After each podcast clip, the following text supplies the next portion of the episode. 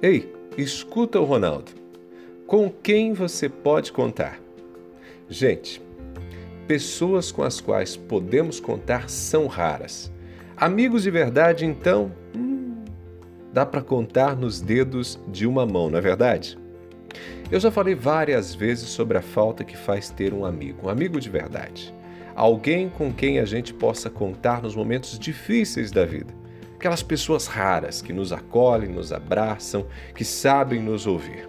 Mas, escuta só, não é só nos dramas emocionais da vida, nesses momentos mais duros, que a gente sente falta de pessoas, pelo menos dispostas a ajudar.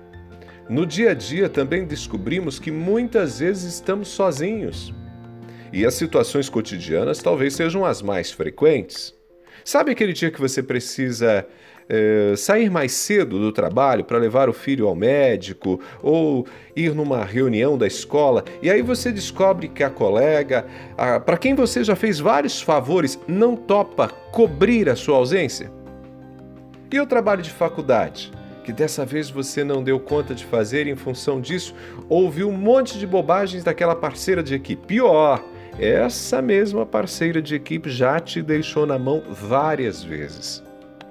No trabalho, na escola e até mesmo em casa, é ruim demais perceber que são poucas as pessoas dispostas a ajudar no momento que necessitamos.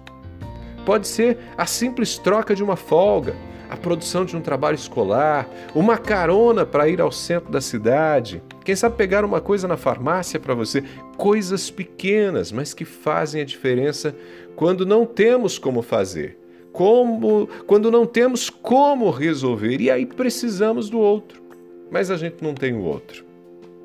Além disso, a ausência desse tipo de favor parece inclusive desestimular a gentileza. De alguma maneira, lá no coração a gente pensa: Pode deixar. Quando você precisar de mim, eu vou lembrar. Já sei o que eu vou responder. Sim, somos humanos. E é mais ou menos desse jeito que sentimos quando alguém nos diz não, quando alguém não não faz um pequeno gesto de gentileza para abençoar nossa vida com um favor. Ficamos chateados, Ficamos chateados sim e com vontade de retribuir na mesma moeda. Entretanto, por mais que possamos concluir que dificilmente podemos contar com os outros, ainda assim cabe a cada um de nós fazer a nossa parte. Gente, o mundo já é duro demais, é difícil demais, egoísta demais para a gente participar dessa onda tão negativa e individualista.